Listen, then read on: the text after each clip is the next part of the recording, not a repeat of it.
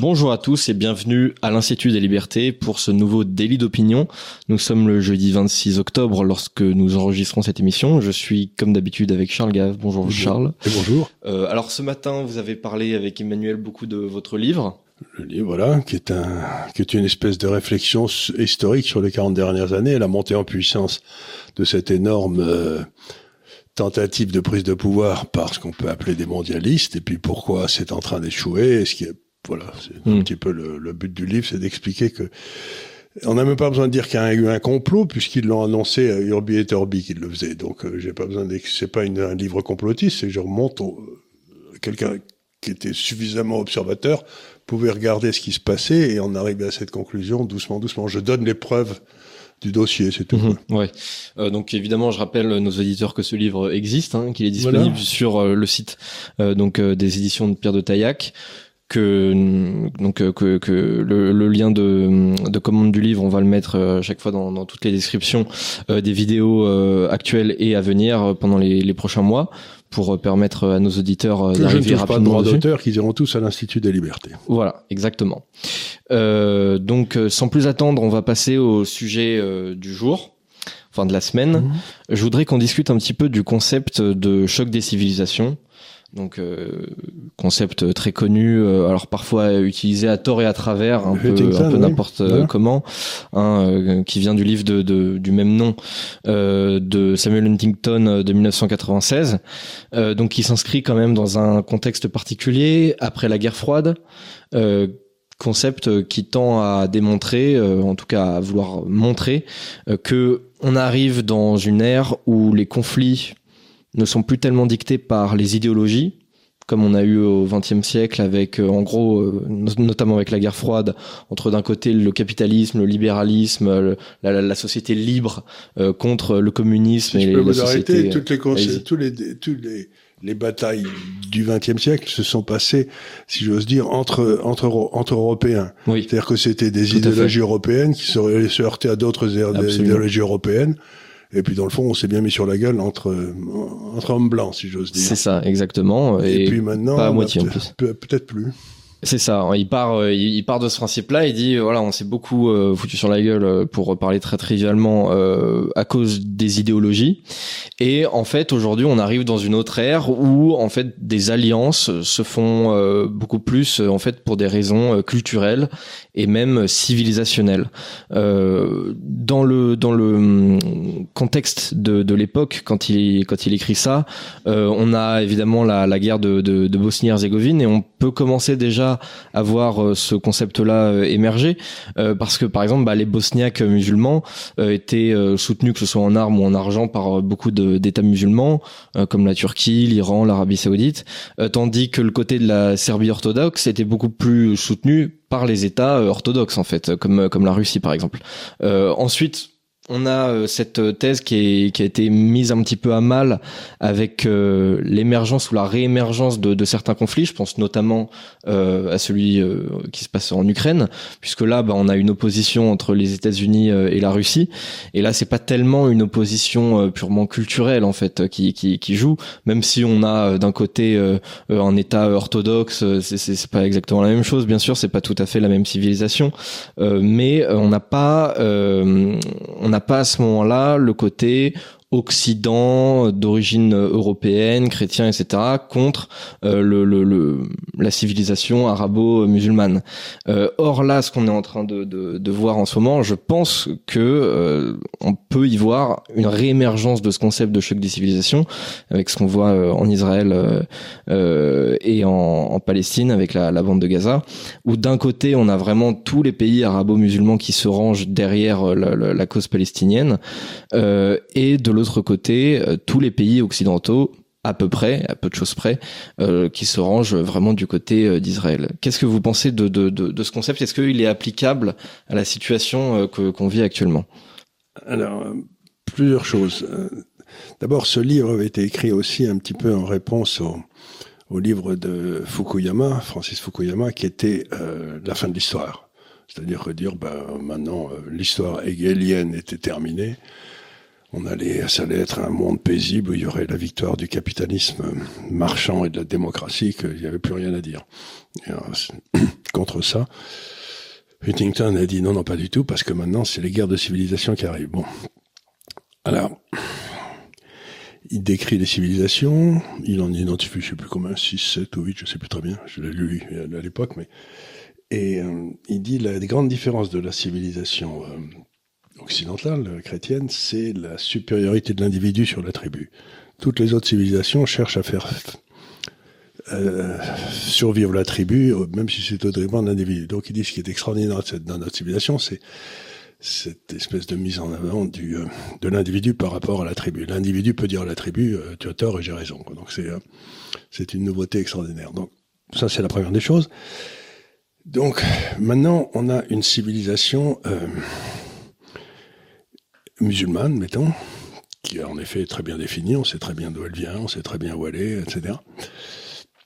Mais ce que faisait remarquer Huntington à l'époque, c'est que les frontières de l'islam sont sanglantes partout. C'est-à-dire que c'est pas une lutte de l'islam contre la chrétienté ou je sais pas quoi. C'est une lutte de l'islam contre toutes les autres civilisations. C'est-à-dire que vous alliez en Chine, il y a des problèmes, que vous alliez partout où il y a l'islam, si j'ose dire, le, sang coule. Ce qui n'est pas étonnant, puisque dans leurs prophètes, si vous voulez, il y a le monde en paix, qui est l'islam, et puis il y a le monde qui est en guerre, qui est le reste du monde. Donc l'islam est par nature en guerre contre le reste du monde. C'est ce qu'a dit son prophète, j'invente rien. Donc la question qu'il faut poser, c'est oui, euh, on est en train de se bagarrer, mais contre l'islam, mais d'abord on n'est pas les seuls, et ensuite c'est presque dans la nature de la bête. Quoi. Si vous voulez, si vous, vous battez pas contre l'islam, il vous soumet. Donc on a, on a un vrai problème là, si j'ose dire, euh, où on se bat, où on est soumis. Mmh. Et c'est ce qui se passait. Il y avait une majorité de chrétiens euh, au Moyen-Orient il y a encore quelques siècles, et ben, il en reste plus un. Quoi.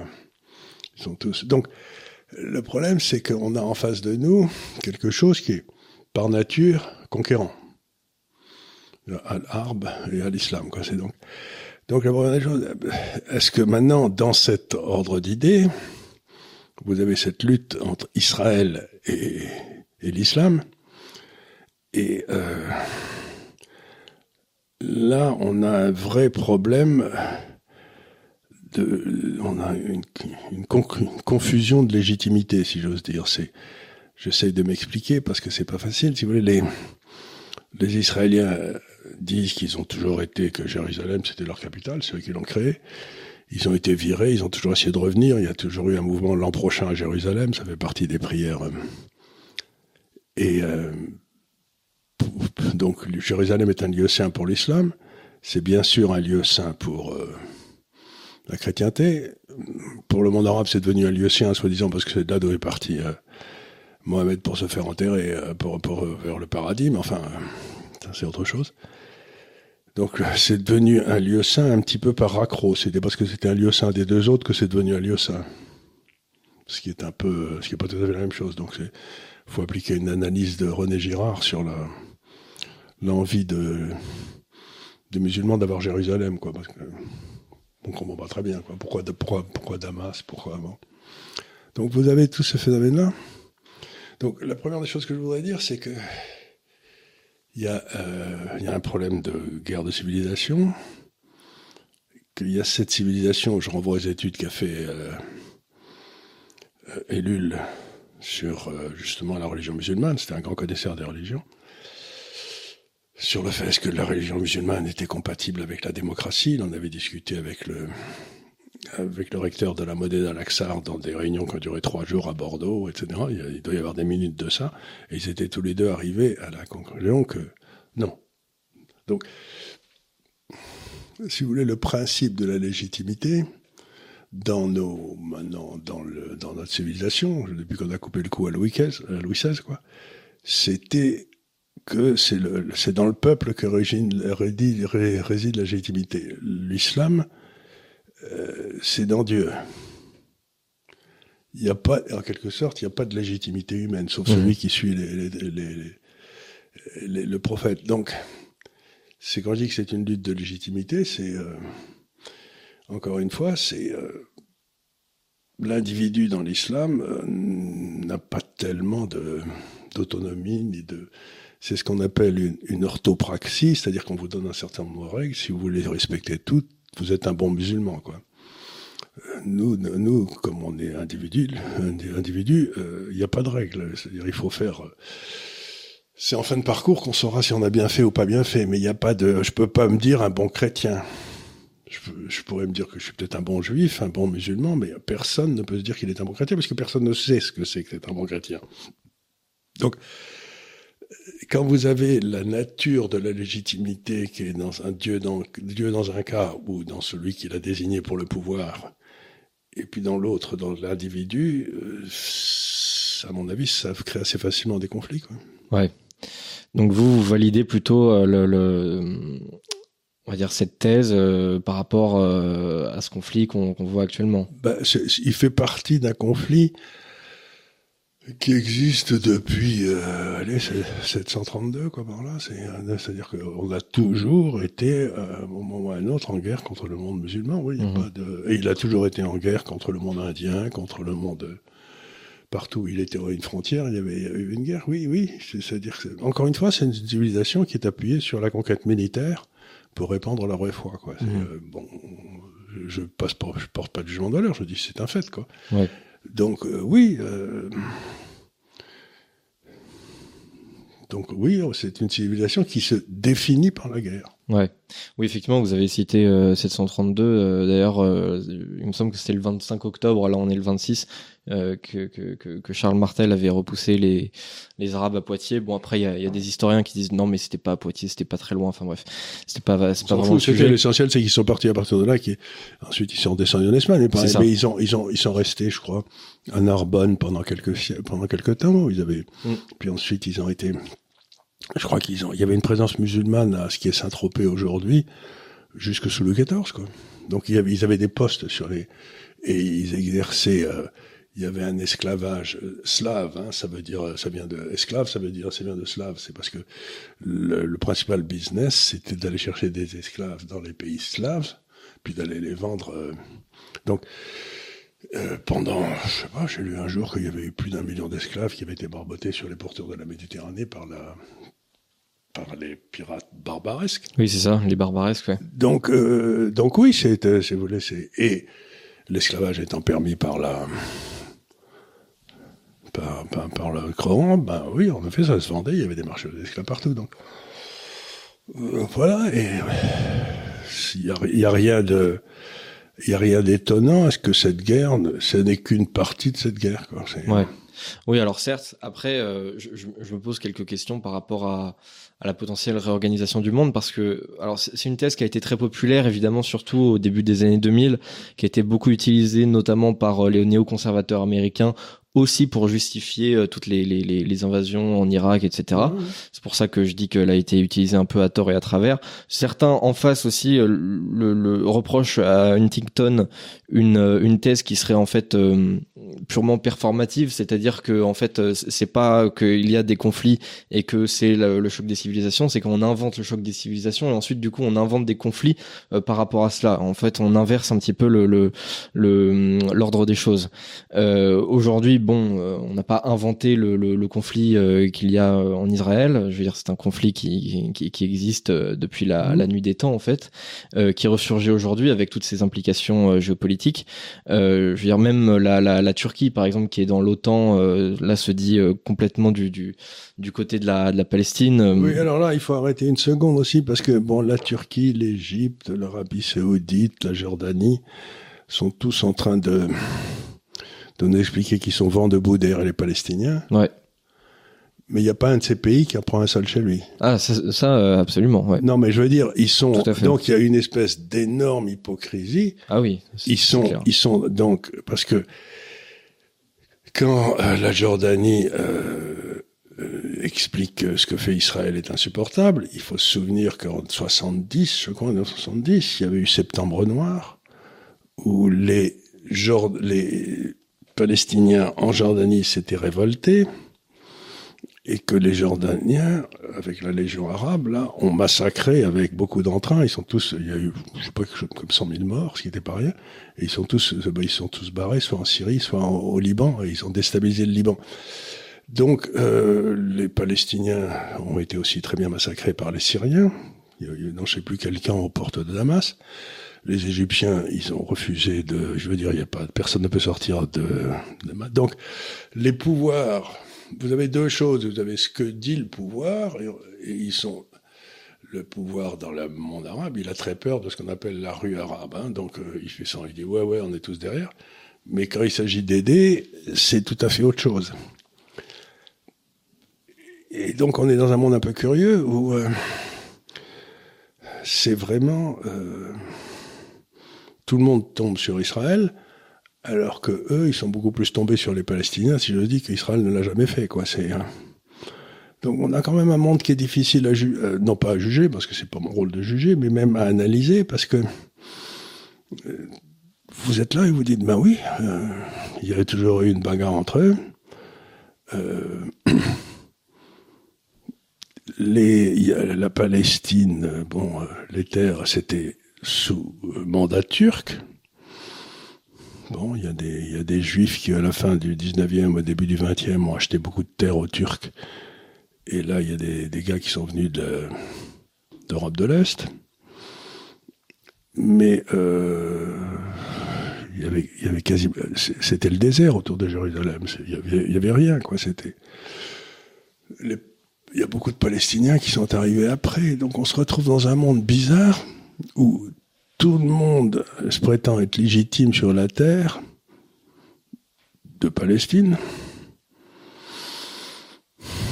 Alors que vraiment, on voit pas très bien. euh, quand je regarde ça, je me dis mais comment il y avait peut-être quelques familles palestiniennes qui étaient là, mais il y avait aussi des juifs qui étaient là depuis toujours, qui sont restés.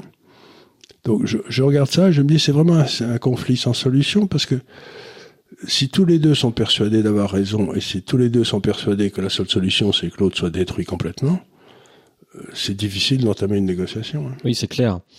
C'est clair et surtout qu'il y a, il y a vraiment un camp, euh, je pense, qui est, qui est, qui est quand même un camp, euh, quoi qu'on en dise, assez démocratique, euh, qui est Mhm. prêt à, à, à négocier, alors qui parfois aussi, on peut dire, joue un double jeu, c'est-à-dire peut-être joue parfois d'une d'une ambiguïté de la situation pour peut-être s'étendre avec des, des, des colonies en Cisjordanie. Je dis pas, je Mhm. dis pas forcément le contraire. Maintenant, c'est vrai que on a un camp de l'autre côté qui est porté par le Hamas qui est totalement pour la destruction totale euh, de, l'ennemi, euh, qu'il désigne comme euh, en fait tous les juifs en Terre Sainte. Donc là, effectivement, il n'y a pas de place pour la négociation entre Israël et le Hamas, c'est absolument impossible. Et ce que je note, c'est effectivement que à peu près tous les pays arabo-musulmans sont derrière le Hamas et pas juste derrière les Palestiniens. C'est-à-dire que, comme je le répète depuis, je pense, trois émissions, on pourrait tout à fait imaginer une ligne qui dise euh, la Palestine euh, a, mérite le droit de, de- de- Mhm. d'exister et d'être reconnue internationalement, mais sans le Hamas, parce que en fait, il n'y a pas de paix euh, possible. Ben oui, mais attendez une seconde là, on peut pas dire ça parce que pour pouvoir pour pouvoir dire ça, il faudrait que il y ait eu des élections Ouais. et que il soit le Hamas ait, été- ait perdu ses élections. Mm. Mais imaginez qu'on fasse des élections et que le Hamas fasse 80%. Ouais. En- à ce moment-là, euh, on se retrouve ramené au problème précédent. On peut pas Ouais. discuter. Oui, c'est sûr. Donc, il y en a deux problèmes, c'est qu'on ne sait pas quelle est la représentativité du Hamas dans la bande de Gaza. Mm. Euh, tout ce qu'on sait, c'est que dès qu'ils ont pris le pouvoir, c'était en 2006, après les élections, ils ont liquidé je sais pas combien de centaines de, ou de dizaines de, de gars du Fatah. Donc, il y a eu des massacres internes. Bon, ben, bon, ben, donc. Et la deuxième chose, c'est si on faisait des élections et qu'ils gagnaient et qu'ils veulent pas discuter, ça nous amène où? Je veux dire, vous voyez ce que je veux dire, c'est qu'il faut quand même qu'on ait un. Et j'ai une autre position qui m'ennuie beaucoup, c'est que les gens disent il faut faire deux États. Si je j'ose dire, la Palestine existe déjà, elle s'appelle la Jordanie. La Jordanie n'a aucune raison d'exister, ça n'a jamais existé dans l'histoire, c'est un royaume hachémite. Le- le- les rois descendent des shérifs de la Mecque, c'est des Saoudiens. C'est la Légion arabe, c'est des Bédouins. Il n'y a rien à voir avec la Palestine. Donc logiquement, ce qui est la Jordanie aujourd'hui, ça aurait dû être la Palestine. Mhm. Et là, ben, les Palestiniens pouvaient aller tranquillement, ils avaient un État à eux. Puis on a créé une espèce d'État arabe croupion là qui veut rien dire. Donc la Jordanie n'a pas de raison d'être. Ouais. Donc alors on va faire un deuxième État palestinien, et puis un troisième, et puis un quatrième, et puis euh, donc chaque fois qu'il restera un arabe dans un dans un coin où il y a des Palest- des, des juifs, Il faudra qu'il ait son état. il faudra qu'il ait son État à lui. Oui. Ou alors, si on va aller jusqu'à bout, il faut qu'on fasse un nettoyage ethnique total, c'est-à-dire aucun arabe en Israël, Aucun juif euh, de l'autre côté de la aucun, frontière. au- aucun juif de l'autre côté. Mm. Mais c'est inacceptable. Ouais, c'est sûr. Parce que dans euh, le, par exemple aujourd'hui, les gens me disent, donc on va créer un deuxième État il n'y aura pas un juif. Mais je leur dis, vous voulez créer le, le Judenfrei le, le- Vous savez ce que Hitler réclamait, un Ouais. endroit où il n'y a pas où il n'y a pas de juifs. Mm. Enfin, euh, la base de la, la base de la démocratie, la base de la liberté, c'est d'aller où on veut, de s'installer où on veut. Mm. Et je trouve absolument incroyable que des gens réclament qu'on puisse créer un endroit où il n'y ait pas de. Si c'est Ouais. pas de l'apartheid, qu'est-ce que c'est? C'est- donc, c'est- c'est ça. Y y a- j'ai un vrai problème, c'est que ce conflit est pas simplement un conflit euh, de territoire, etc. C'est un conflit entre deux visions du monde, quoi. C'est-à-dire, est-ce que je vois pas pourquoi les Juifs devraient pas avoir de maisons dans les pays arabes et les Arabes des maisons dans les pays juifs. Vous voyez ce que je veux dire? Ouais. ça me paraît, ça me paraît très sain. Moi, c'est. Eh ben non, il faut maintenant qu'on soit complètement séparés. Mais complètement séparés, c'est pas une solution. Bah, je ne sais pas. Je ne sais pas si c'est une solution ou pas. Euh, Après, c'est vrai qu'effectivement, il y a un énorme double discours là-dessus, notamment tenu par euh, la gauche, euh, qui estime, alors moi je je, je sais pas, je, je suis pas là pour pour juger, mais qui estime euh, que Israël est un État d'apartheid. Oui, mais ça c'est facile Moi, à je dire. veux bien, mais ça veut dire que derrière les, les pays arabes autour, je- les mots manquent pour décrire ce que c'est à ce moment-là. Ah bah, bah, c'est un, état de génocide, puisqu'il tue tue les juifs. Donc, euh, mais alors c'est là où on se retrouve aussi devant quelque chose de nouveau, c'est que, euh, mettons, la République française s'est établie sur quelques idées assez simples qui étaient portées, mettons, euh, euh, la laïcité, le, la liberté de circulation, enfin quelques, quelques principes, si vous voulez, hein, qui étaient portés, bah, bah, mettons, par euh, justement les protestants, les, les, les, les juifs et les francs-maçons dans les années 1880-1890. Ça a été les... Et donc vous avez eu une, une espèce de socle très fort de ces trois groupes ou quatre groupes là, qui, qui, ont, qui ont maintenu ce, cette unité de la République française en 14, etc. Bon. Ouais. Mais avec ce qui est en train de se passer entre Israël, ce groupe est en train de se scinder. Vous avez, si j'ose dire, les Juifs qui sont en train de faire sécession de ce groupe. Et ça veut dire que toute la base sociologique de la gauche est- en train aussi de se péter. Ah oui, complètement. Et donc, ça, ils crée, ça veut dire que ça crée, ça crée un problème à la gauche considérable parce que ben, vous pouvez pas admettre des gars dans la gauche qui soient pas laïcs. Ouais. Non, mais sans blague. Vous voyez ce que je veux dire? Ça me Oui, paraît, sûr. ça me impossible. Or là, il y a toute une partie de cette gauche qui est soutenue par un parti qui est purement religieux, quoi. C'est Ouais. euh, ou qui soutient un parti purement religieux. Donc, la gauche se retrouve très très mal. Oui, effectivement, on, on a du mal à, à, à comprendre comment ça se fait que, que, que la gauche française euh, se met à défendre un groupe euh, armé, violent, ultranationaliste, extrêmement religieux, favorable à un djihad mondial.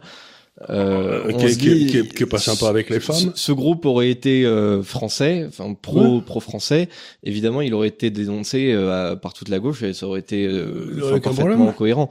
Euh, là, effectivement, c'est un groupe pro-palestinien euh, et là, il est défendu par euh, par toute la gauche de, de Mélenchon. Euh, effectivement, c'est c'est assez surprenant. Maintenant, bon, c'est surprenant, on va dire, euh, par rapport aux standards de- du début de la Troisième République. Euh, maintenant, c'est vrai que on voit très très bien dans le jeu de la gauche le, la volonté en fait de, de, de ramener dans tout son électorat toute ce- cette jeunesse euh, arabo-musulmane. Euh, en fait, ils font exactement le même jeu finalement que les que les euh, dirigeants des, des, des pays arabes. C'est-à-dire, euh, c'est ce que vous avez, c'est ce que vous avez dit. C'est là, c'est le discours de la rue qui gagne. Oui, mais la, la différence, si vous voulez, c'est que les pays arabes, dans toute leur, il y a toute leur constitution des pays arabes, la constitution commence en disant que l'Égypte, etc., est un pays musulman. Ouais. Donc, dans la constitution, on admet le côté religieux de la structure, tandis que nous, la France, on est un pays laïque. Ouais. On ne reconnaît aucune religion, etc. Donc, Là, vous avez demandé à des gars qui ont depuis euh, un siècle et demi allé porter le laïcisme comme une vertu éternelle, que d'un seul coup d'entériner de, des gars qui choisissent un support religieux.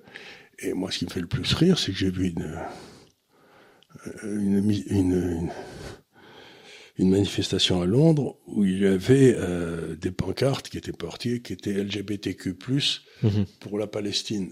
Je me suis dit, ben, les mecs... Euh,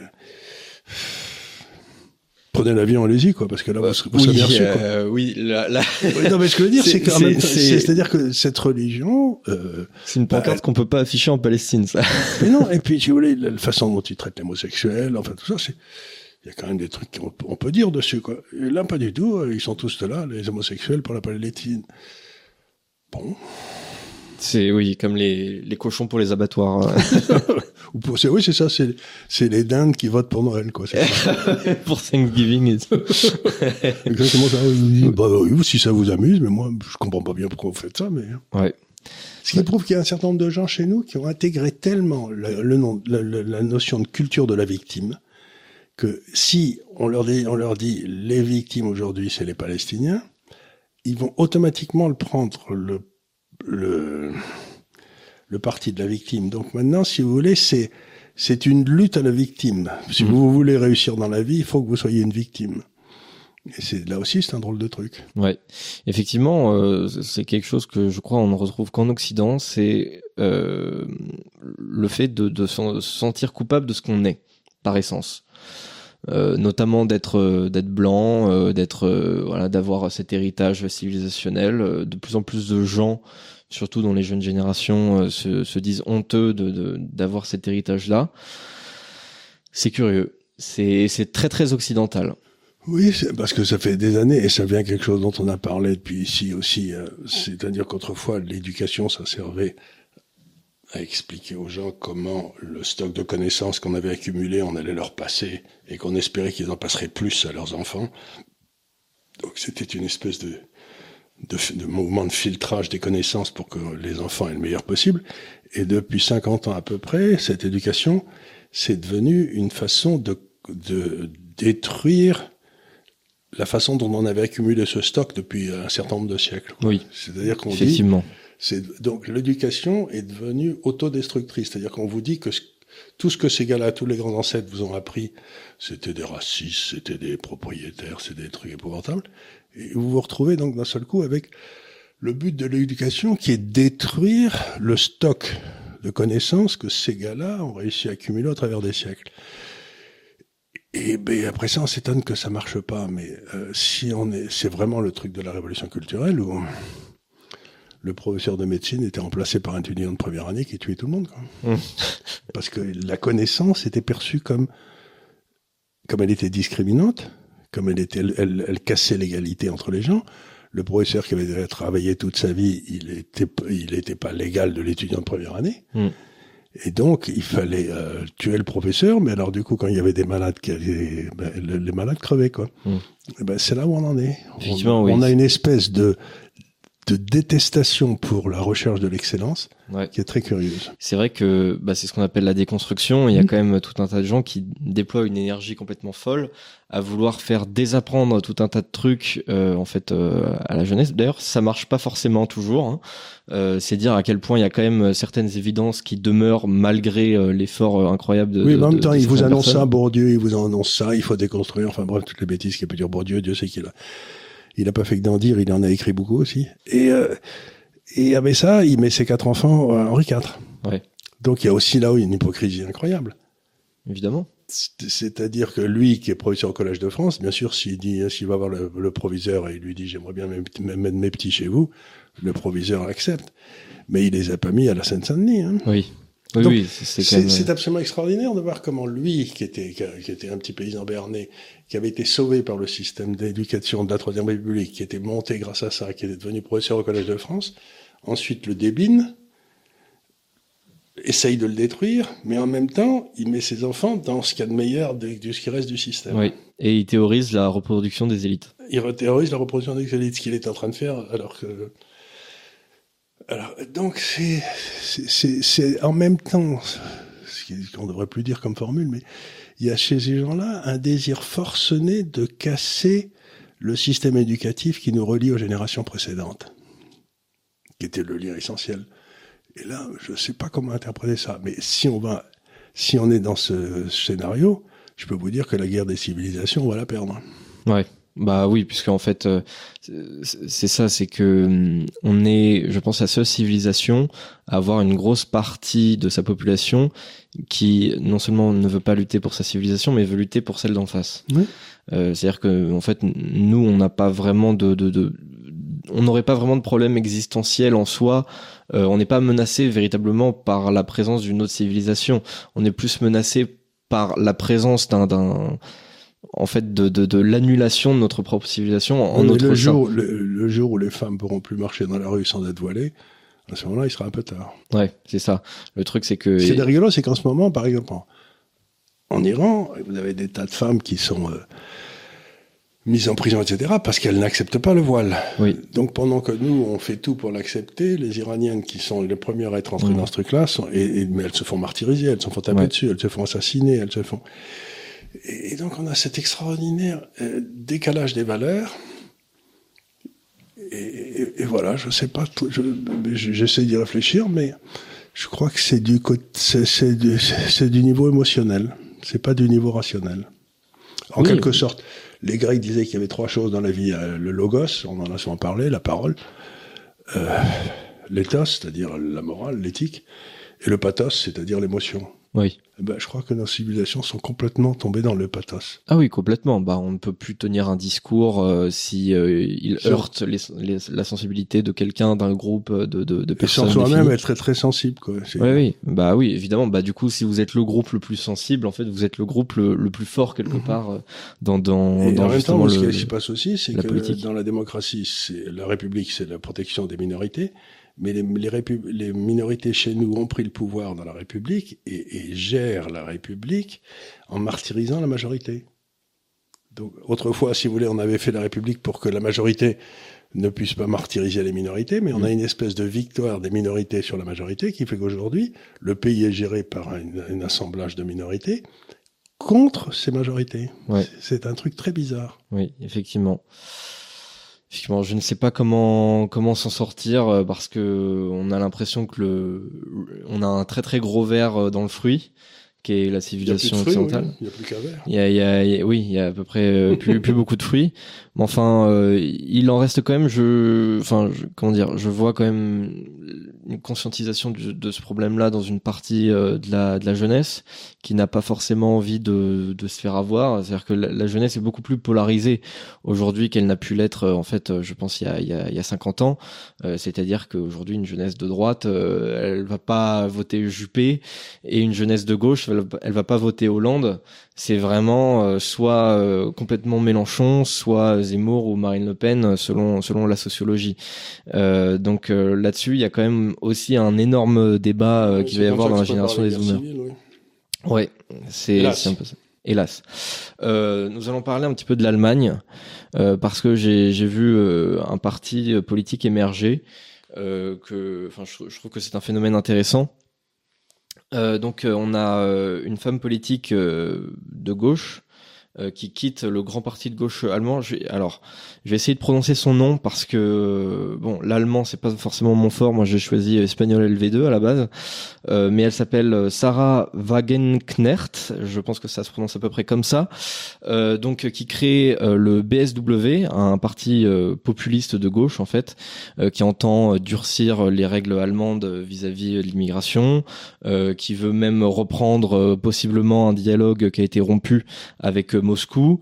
Euh, voilà, elle, elle explique euh, son, son geste ainsi. Elle dit nous avons décidé de créer, de créer un nouveau parti car nous sommes convaincus que les choses telles qu'elles sont ne peuvent pas continuer ainsi. Euh, à un moment donné où il y a quand même euh, 71% d'avis défavorables envers le gouvernement Scholz euh, qui, qui circule en Allemagne. Euh, c'est pas le gouvernement le plus populaire de l'histoire euh, Il y en a allemande. encore 29% qui sont pour. Oui. bah c'est quand même. Je sais que les Allemands sont lents, mais quand même. Remarquez que nous, je devrais rien dire parce qu'on a réélu Macron. Donc, Oui, alors, c'est c'est pas pas me manquer des Allemands. Non, je retire ce que j'ai euh, dit. C'est vrai que Scholz quand même il brasse très très large euh, politiquement, il brasse euh, du, du centre droit au centre gauche. Donc c'est forcément derrière il y a une partie de la population qui est quand même visée directement par par son gouvernement. Malgré ça, euh, il est quand même très impopulaire. Et alors, euh, comment se fait-il que tous les gouvernements soient impopulaires en Europe, ouais. quelque chose près et que euh, il, se passe jamais rien? C'est ce que on en avait discuté il y a déjà quelque temps. C'est partout on a trouvé des systèmes qui permettent à des gouvernements complètement impopulaires de rester au pouvoir contre la volonté du peuple. C'est-à-dire avec euh, euh, on, on, met un, on excommunie un certain nombre de partis qui n'ont pas le droit, euh, pour mm. lesquels il faut pas voter, etc. Donc on finit par se retrouver un peu partout avec des Macron, c'est-à-dire des gens qui gouvernent avec 20% de la population. Quoi. Ouais. Oui, effectivement, il y a... c'est insoutenable. Il y a tout un tas de verrous, c'est-à-dire qu'aujourd'hui, on peut pas dire que euh, Marine Le Pen soit moins populaire que qu'Emmanuel Macron. Euh, mais elle aurait beaucoup plus de mal à arriver au pouvoir, ne serait-ce que par la position euh, au centre d'Emmanuel Macron. Et après, il y, a, tout un tas de verrous au, mentaux, au centre de quoi au, centre du pouvoir, il est au centre de rien du tout parce qu'il est, il est nulle part ce gars-là. Non, mais au centre, dans, dans le sens où s'il était opposé à un adversaire de gauche, il y aurait, je pense, une majorité d'électeurs de droite qui voteraient pour Macron.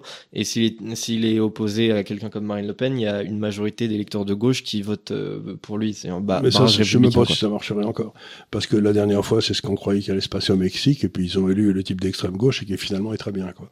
Ouais. Euh, donc encore une fois, moi, si vous voulez, je les gens qui me disent euh, il faut pas prendre de risques, il faut réélire Macron, je leur dis mais vous rendez pas compte du risque que vous prenez en réalisant cet incompétent, quoi. C'est quand même, c'est quand même tout à fait extraordinaire. Non, non, non, on sait pas ce que les autres vont faire, mais lui, on sait ce qu'il va faire. On sait qu'il on, sait qu'il va être nul, et vous l'avez réélu, donc euh, quand même, il y a, donc, ce que j'essaye de dire, c'est qu'on est sous la tyrannie de ces minorités. Le nombre de sujets dont on peut discuter entre citoyens s'est considérablement rétréci. Et c'est pour ça que je trouverais très bien qu'on monte un parti populiste de gauche, qui soit contre l'immigration, par exemple, mhm. euh, qui soit pour la discussion avec euh, la Russie. Je trouve ça au poil parce qu'on peut rouvrir des discussions qui sont absolument nécessaires en partant de la gauche. Mhm. Parce que moi, encore une fois, quand j'étais gamin à Amiens, etc., il y avait plein de gars qui étaient de la SFIO ou j'en sais rien, et qui étaient patriotes comme pas possible. Donc, un parti populiste de gauche, c'est presque une nécessité. Ouais. Mais qu'il soit populiste, euh, qui aime le peuple du pays, pas le peuple du pays d'à côté. Oui, oui, bien sûr. oui, c'est vrai que nous, on a un petit peu le sentiment d'avoir ça en France. Euh, ah oui, on a que des gens qui aiment le, le, pays d'à côté. Oui, oui, le populiste du pays d'en face, quoi. euh, et d'ailleurs, euh, il y, a, y, a, un sondage euh, en, en, Allemagne qui, qui, est sorti juste le lendemain ou deux jours après la création de ce, ce parti, qui donnait déjà le, le, parti à 12% d'intention de, de, vote, donc directement après sa création. Mais là, ils, ils vont qui ils vont piquer qui ici, piquent à la alors, FD. Il, on sait pas qui. Alors, ils piquent un peu partout, ils piquent surtout à l'AFD, c'est-à-dire que sur les 12%, il y en a 5 qui viendraient de, de l'AFD. Mhm. Donc, Alternative for Germany, c'est, c'est, c'est le, l'équivalent du, oui, de, de, l'équivalent du RN un petit peu en Allemagne. Et, euh, après, les, les autres pourcents viennent d'un peu partout. Ils viennent du, du, du parti centriste, ils viennent de la gauche, ils viennent des, je crois qu'il y a même 1 ou 2% qui viennent des écolos. Enfin, voilà, ça, ça vient d'un de, d'un peu partout le, le reste. Parce que là, c'est un vrai problème. On va se retrouver avec ces... la même question partout. C'est euh... en fait comment les majorités reviennent-elles au pouvoir? Alors on voit quand, par exemple, en, en Hongrie, ouais. la solution, c'est que ben, la majorité est arrivée au pouvoir un peu euh, par hasard et elle fait tout ce qu'il faut pour y rester. Donc les gens la réalisent, etc.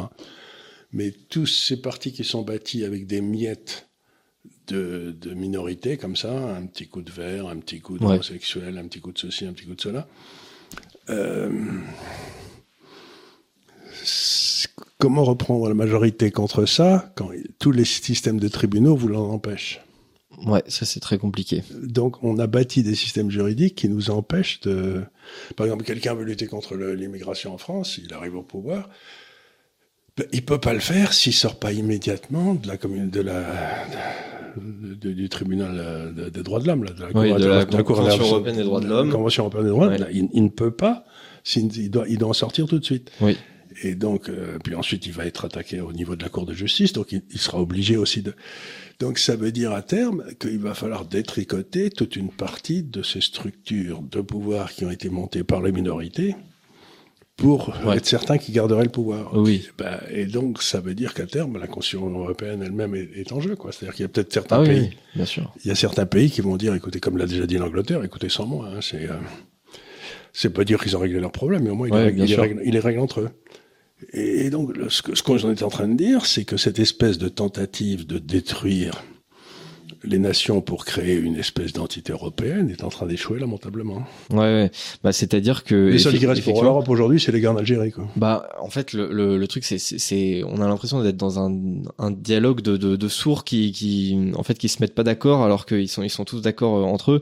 Euh, à chaque fois qu'on discute euh, récemment de, de, par exemple, d'immigration Mhm. entre États européens, c'est à chaque fois pour faire en sorte euh, que, le mec d'à côté euh, prenne, prennent. prenne ce qui est idiot, puisqu'il y a, il y, a, il y, a, il y a Maastricht. Enfin, il y a les, les, les règles. Il y à a partir du Schengen. moment où le, de, de- de Schengen, à partir du moment où les gars seront là, et où il y a Schengen, peuvent aller au ils- pays d'à ils- côté Ils, vont dans le pays d'à côté, donc se dire je vais le renvoyer chez le copain, Ouais. c'est vraiment à court terme, quoi. C'est euh, Oui, c'est ça. À, à partir du moment en fait où vous avez le, le système euh, social le plus attractif, c'est chez vous que, que, que les gens font de euh, l'arbitrage. les c'est ce que disait Milton Friedman, buvons un coup, comme dit ma fille. Euh, Il y en a plus d'ailleurs. Euh, le Milton Friedman, il était pour la liberté de la de l'immigration, De la circulation, en, en bonhomme de gauche qu'il était. Il disait pendant jusqu'en 1930-40, il n'y avait pas de limite à l'immigration aux États-Unis. Les gens venaient, ils s'installaient, ils arrivaient sur un bateau, puis on les inscrivait, pouf, allez, pour rentrer. Mais c'était aussi un système qui était démerdenzesisch. Ouais. C'est-à-dire qu'il n'y avait aucune aide, il n'y avait pas de système social, il n'y avait que dalle. Donc les gars qui avaient, euh, ça s'arbitrait sur Mm. des familles, des systèmes d'église, de famille, etc. Et euh, le père Sirico, qui est un prêtre qui a monté des choses extraordinaires dans le, le Acton Institute, qui est une merveille, disait que dans cette famille, ils étaient huit ou neuf enfants et que ben, il n'y avait pas la moindre aide nulle part, ni quoi que ce soit. Donc il dit, il ne peut pas y avoir de système social de protection de la population et immigration libre. Hmm. Parce que demande à tous ceux qui n'ont pas de système de protection voudront venir. Ouais. Donc il dit, si vous voulez une immigration libre, il faut qu'il n'y ait pas de système social. Ouais.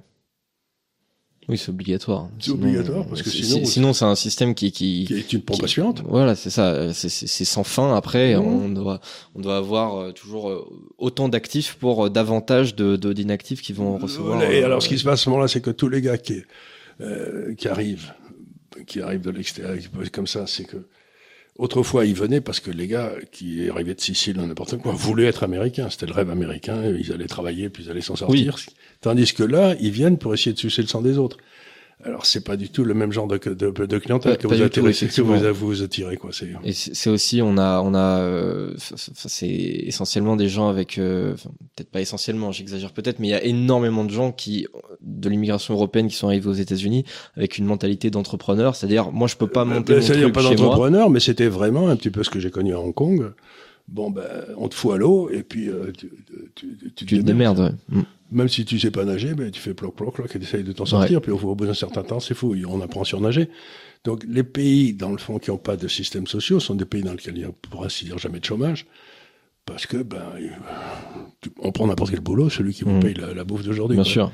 Donc je dis pas que c'est bien ou c'est mal, mais je dis que on peut pas vouloir une chose et son contraire. On peut pas vouloir une immigration libre et des systèmes Ouais. sociaux surpayés d'un côté de la frontière et pas de l'autre. C'est complètement Ouais. idiot. Et ce qui est, ce qui est dingue, c'est que, alors, effectivement, tous les pays européens veulent euh, absolument, euh, eux, recevoir le moins d'immigration possible et que le voisin en reçoive euh, Mhm. Le plus possible. le plus possible. Euh, au lieu de se dire juste, bah, on est tous d'accord sur une chose, c'est qu'on veut tous beaucoup moins d'immigration. Mhm. Donc, en fait, on devrait s'organiser pour ça. Et en fait, on, mais oui, on- attendez une seconde, vous dites on ça. L'immigration arrive, arrive toujours de la Méditerranée. Il y a que deux marines en Méditerranée, l'italienne et la française. Donc, dans un pays normal, euh, on- les pays euh, qui vont bénéficier de l'immigration qui arrive de la Méditerranée devraient payer les marines africaines, italiennes et peut-être un peu espagnoles pour euh, renvoyer les gars là-bas. ouais, grec, ouais. Rien du tout. Tous, tous les gars sont. J'ai vu récemment qu'en France, il y avait un milliard d'euros qui étaient donnés aux associations Oui. Pour, les, pour aider les gens à rentrer en France. Les- pour les clandestins, ouais. Pour les clandestins, un milliard d'euros par an, ben, c'est beaucoup quand même. oui, c'est un petit paquet, oui. Un petit Effectivement.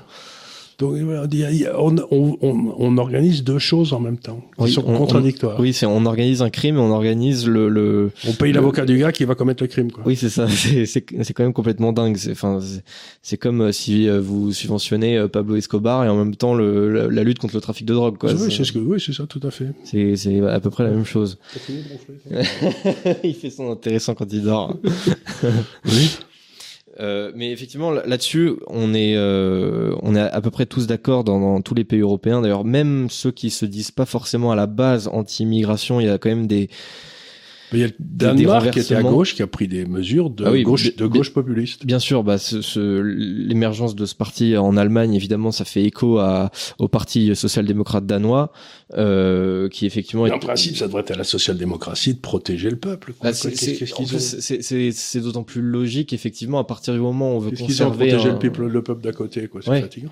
Effectivement, non mais c'est, la, logique affirmée par le Parti social-démocrate danois. C'est si on veut conserver notre notre système social, on ne peut pas être ouvert aux quatre vents. Ça, ne peut pas fonctionner. En plus derrière, vous avez un, énorme problème de, de de démocratie, de rapport entre entre les citoyens. Parce que si vous êtes persuadé que votre impôt il sert uniquement à financer des gens qui viennent de de, de d'autres pays euh, à 4000 kilomètres et qui euh, bah, forcément- pas parce qu'ils parlent, pas la langue. et mm, qui parlent pas la langue, euh, vous, vous pensez qu'ils travaillent pas ou pas assez, euh, bah vous allez pas être content quoi. Et d'ailleurs c'est c'est c'est c'est ce que c'est ce qu'on montre dans dans dans les statistiques du ministère de l'immigration euh, de pas de l'immigration de l'intérieur euh, danois. Euh, ils ont fait des calculs par nationalité sur euh, ceux qui sont les nationalités qui sont contributrices nettes Oui. euh, ou, ou pas euh, à l'économie. Et on voit que en gros euh, à peu près à peu de choses près euh, toutes les nations européennes enfin toutes les citoyennetés européennes sont euh, contributrices nettes à l'économie euh, danoise et ensuite euh, on a tout ce qui est euh, syrien euh, etc qui, qui sont euh, eux contributeurs euh, dé- déficitaires donc euh, qui, qui coûtent davantage à la société euh, danoise qu'ils ne qu'ils ne Et leur ça, rapportent c'est un truc important parce que tout le monde me dit c'est au nom des droits de l'homme qu'on fait ça, euh, la France, pays des droits de l'homme. Je leur dis toujours, attendez une seconde, la France, c'est le pays des droits de l'homme et du citoyen.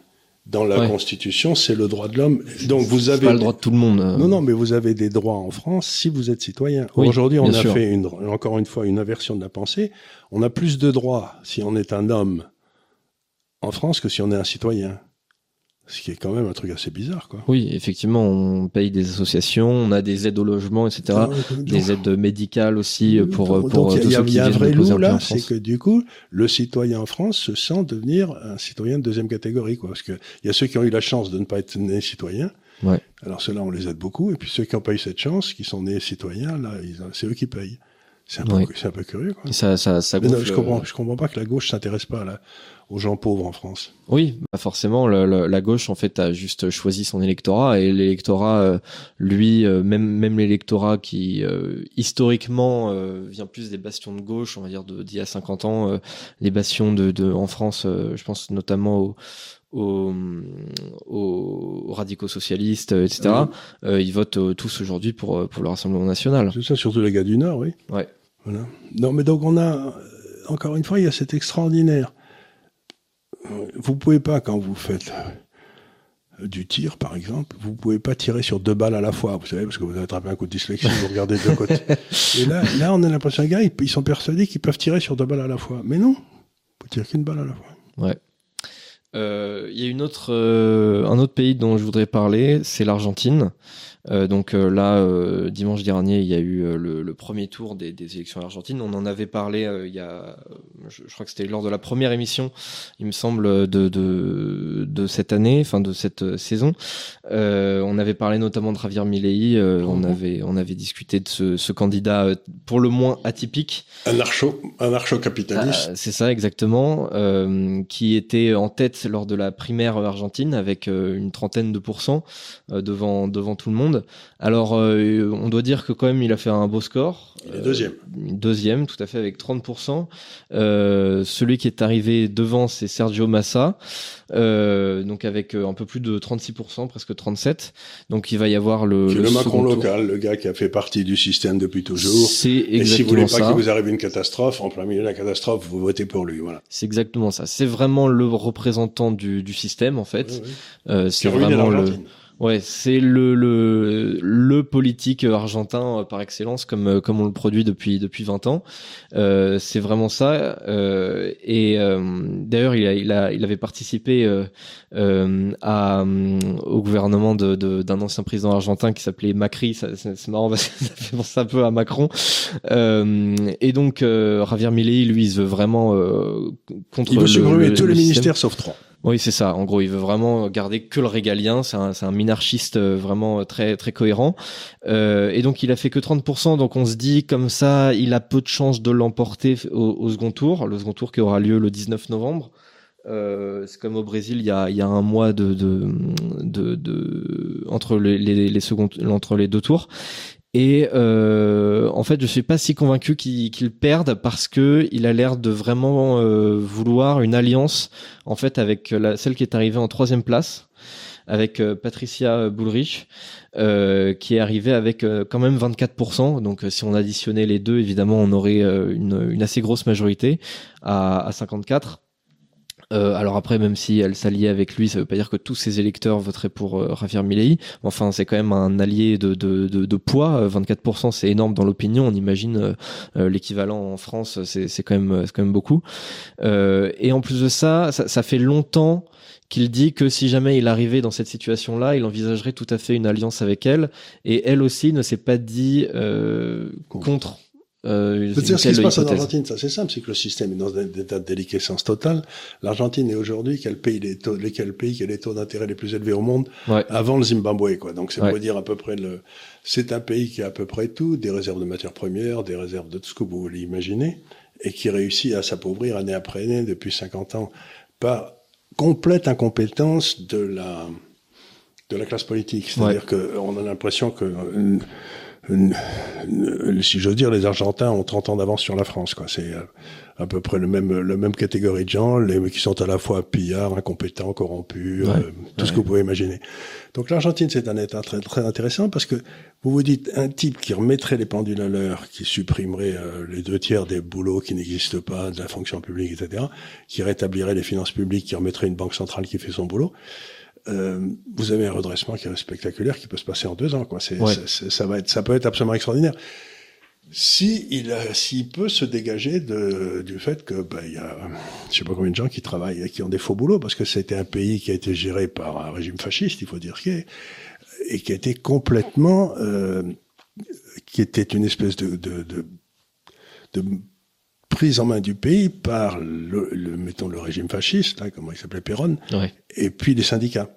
Ouais. Donc l'association État-syndicat dans les sociétés nationalisées fait que il n'y a plus une société qui fait faillite, et, et, donc vous vous trouvez dans un monde qui est complètement euh, irréel, c'est-à-dire que plus personne ne, ne, ne, réagit dans la réalité, c'est euh, il n'y a plus de réalité de prix, il n'y a plus de réalité de marché, il n'y a plus rien. Et donc, alors il dit qu'il va passer au dollar. Bon, il peut passer au dollar, mais dans la réalité, si vous allez en Argentine, tout le monde travaille en dollars.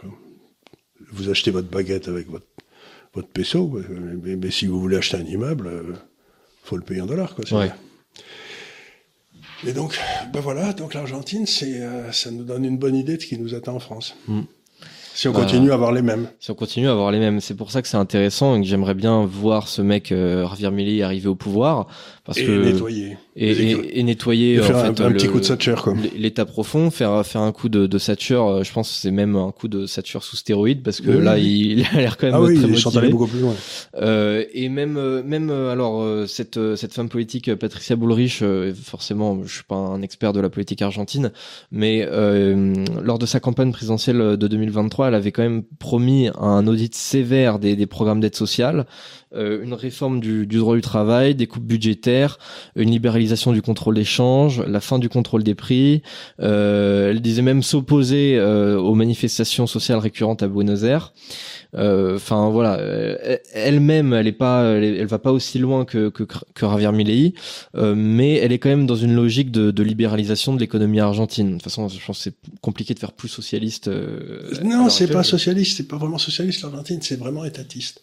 C'est-à-dire oui, que vous, ouais. vous, vous, vous, vous, prenez le contrôle de l'État et vous vous constituez des rentes en se servant du monopole de la violence légitime. Et ça, c'est le truc de, de, de qu'on a eu en Argentine, qu'on a en France aujourd'hui, qu'on a eu qu'on a eu dans tous ces pays, Mhm. que j'appelle euh, une, un compromis de fascisme et de socialisme. Quoi. C'est, Ouais. euh, c'est un drôle de régime, mais on en a eu partout. Quoi. Et il y en a, il y en a eu beaucoup en Amérique latine, mais il y en a eu beaucoup aussi euh, au Moyen-Orient. C'est des trucs qui sont euh, difficiles de s'en débarrasser parce que souvent l'armée est au milieu et quand l'armée est au milieu, comme euh, c'est difficile de chasser l'armée du pouvoir quand quand c'est elle qui est au pouvoir. Quoi, parce Oui, que tout à fait. Il faut, il faut, il faut des armes. Quoi. C'est Mm. pas. C'est sûr. Donc le vrai problème de l'Argentine, c'est qu'ils ont une classe de, de, de rapaces rentiers qui a pris le contrôle de ce pays euh, sous les années euh, Perón, à la fin des années 50, et que tous ceux qui ont essayé de s'en débarrasser, euh, ils sont jamais arrivés. Donc à ce moment, je crois qu'on arrive à un moment, il faut repartir de zéro. Quoi. Ouais. Il faut vraiment virer tous les ministères. Ouais, bah c'est ce que c'est ce que propose euh, Javier Milei. Moi, j'espère euh, que- qu'on va pouvoir voir quand même euh, ce qu'il euh, ce qu'il propose en fait mis en action, mis en œuvre. Euh, moi, j'apprécie en fait toutes ces expériences politiques parce qu'à chaque Surtout, fois, c'est pas nous qui les faisons, donc on va voir si ça marche là-bas. Une fois Oui, qu'ils sont là, c'est s'ils se ça. pètent la balle, c'est loin. à la limite pour nous, ça nous coûte Ça rien. ne coûte rien, dira, dis donc, ça marchait le truc chez lui là-bas. C'est ça. Euh, c'est ça pour nous ça ne coûte rien et derrière après ça, ça peut aussi inspirer tout un, tas- tout un tas d'autres pays si, si ça marche ça peut euh, peut-être déboucher sur euh, une belle émergence économique de, de l'Amérique du Sud de toute la Ah, partie que l'Amérique du. Sud est en train de s'organiser entre le Brésil, la Bolivie, le Pérou, qui sont des pays qui marchent normalement, le Mexique. Ils sont en train d'essayer d'organiser et on voit très bien que ça paraît idiot, mais euh, autrefois, à chaque fois que les marchés obligataires se pétaient la gueule aux États-Unis, vous savez, donc quand les taux montaient aux États-Unis, les marchés obligataires baissent, euh, l'Amérique latine prenait un bain de sang, c'était affreux parce que leurs taux montaient encore plus. Ben là, depuis quatre ans, les taux américains, en fait, il valait beaucoup mieux avoir des obligations en Amérique latine que des obligations aux États-Unis ou en Europe. C'est la première fois dans l'histoire. Ça veut Ouais. dire qu'il y a un certain nombre de gens en, Argent- en, en Amérique latine, Mexique, euh, encore une fois, le Brésil, la Colombie, le Pérou, qui sont en train de reprendre doucement en main les, les clés de leur système monétaire. Et donc, si l'Argentine pouvait arrêter ses bêtises, le, le, ben, ça serait, ça serait tout à fait, tout à fait intéressant. Ouais. Après, évidemment, il y a aussi un autre euh, challenge, c'est que même s'il arrivait au pouvoir, derrière, euh, faudrait qu'il puisse quand même euh, s'y maintenir dans une certaine mesure. Euh, alors, sans être aussi étatiste du coup que, que ses prédécesseurs, qui, qui n'ont en fait qui, qui ont juste tout fait pour se, se maintenir au pouvoir en tant que classe politique. Euh, parce que derrière, effectivement, si on a euh, un retour de, de des étatistes. Euh, euh, qui soient de droite ou de gauche, euh, Bon, va, on- regardez, euh, au Canada, on a on eu ça avec euh, ce bon chrétien qui a fait sauter euh, toute une série de trucs. Euh, bon, ben, pendant 20 ans, le simple fait que pendant 3 ans tout était nettoyé, ça a permis au Canada d'attendre jusqu'à ce que Trudeau vienne tout foutre en l'air il y a- Ouais, il y a quelques temps. Mais, mais au moins, ils ont eu 20 ans de bon, quoi. Oui, c'est ça. Même- En, en- en reprenant des gens qui avaient, été, qui avaient pas beaucoup de qualité, quoi. Ouais. C'est Vous ça. avez le- besoin d'un héros une fois tous les 30 ans. Ouais. On peut pas être gouverné par des héros tout le temps, quoi. Oui, c'est clair. C'est 30 clair, ans ou mais 50 ans, ça va bien, quoi. Justement, la, la, la logique, c'est de quelque part d'avoir l'organisation euh, du pays telle euh, qu'on n'ait pas besoin de héros encore mieux. pour euh, pour être gouverné. Effectivement, ça il y a, il y a ça des moments où on en a Ça besoin. s'appelle la Suisse. C'est ça. Euh, on- s'appelle la Suisse. Ils ont pas besoin de Ils héros. ont pas besoin d'euros. D'ailleurs, à part Guillaume Tell, ils en ont jamais eu. Oui, ils en ils en produisent assez peu, donc c'est c'est tant mieux d'ailleurs. Euh, mais là, effectivement, euh, je pense que l'Argentine a besoin d'un d'un d'un héros euh, qu'il s'appelle potentiellement euh, Javier Milei. Euh, et on ne peut que espérer qu'une chose, c'est qu'il organise la société euh, et l'État argentin de, de telle manière qu'il n'y ait pas besoin de héros derrière, qu'il ait juste besoin de laisser faire les Argentins, qu'on les laisse Il faut tranquilles. surtout qu'il désorganise l'État argentin, Ouais. qu'il enlève les pouvoirs qui ne sont pas gagnés. Donc, il enlève toutes les sociétés de rente qui sont créées en Argentine et qui sont considérables. Ben, on le souhaite leur bonne chance. Hein. Ça, va On leur souhaite bonne chance. ça va être rigolo à regarder. On a Euh, le temps d'en parler puisqu'il vote On a le temps d'en 19. parler puisque voilà c'est le 19 novembre donc euh, on a le temps de, de, de voir venir. On aura aussi euh, derrière quelques quelques sondages. Je sais pas si ça fera un petit peu comme au Brésil. Euh, on se souvient au Brésil euh, l'an dernier euh, après le premier tour. euh, Lula a été donné euh, très gagnant Oui. euh, face à Bolsonaro et puis euh, au final jusqu'à la fin Bolsonaro n'a fait que monter jusqu'à euh, 49% et au final ça a été beaucoup plus serré. Il n'y a qu'un État qui a voté pour. C'est Minas Gerais. il y a tous les États- Non, c'est les États du, du, du nord du Brésil. C'est euh, ouais le, le, le nord-est ouais. Le Nord-Est qui a tous voté pour. euh, euh, Donc, alors que le reste du Brésil avait voté contre. Ouais. Mais bah, enfin, voilà. Bah écoutez, le monde ne cesse d'être passionnant. Ouais, c'est ça. On a hâte de voir ce, ce laboratoire politique. On sera très déçu si c'est euh, Sergio Massa qui, qui est élu. Euh, à ce moment-là, on, risque de juste prolonger toutes les courbes de, de, de l'Argentine depuis 20 ans. Euh, bah, c'est de plus en plus difficile à prolonger parce que maintenant que on va arriver au ciel, en ce qui concerne la baisse de la monnaie, etc., c'est, euh, c'est monstrueux. Quoi. Ouais. Donc voilà, euh, affaire à suivre comme le reste. Comme le reste. Et, et n'oubliez pas d'acheter mon livre et de, et de, et de l'acheter pour vos copains et d'en faire des cadeaux de Noël et de et de mettre que vous aimez ce livre parce que j'ai pas c'est comme vous savez la publicité autrefois c'était à quoi ça sert que le père machin se décarcasse c'était pour les Ducrot. Le père Ducrot se décarcasse, c'était pour les épices. Les épices. Bon, à quoi ça sert que le père Charles se, se décarcasse si euh, si vous me soutenez pas là, c'est clair.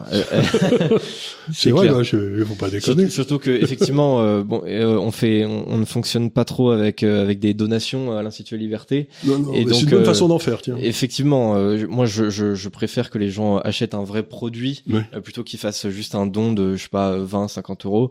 Mais vous pouvez le faire aussi, hein, si vous voulez. Vous, pouvez le faire aussi. Soyons précis. Mais, mais une manière, n'importe quoi, ce gamin. Une manière de, une manière de faire un don détourné, c'est d'acheter le livre pour vous pour vos copains.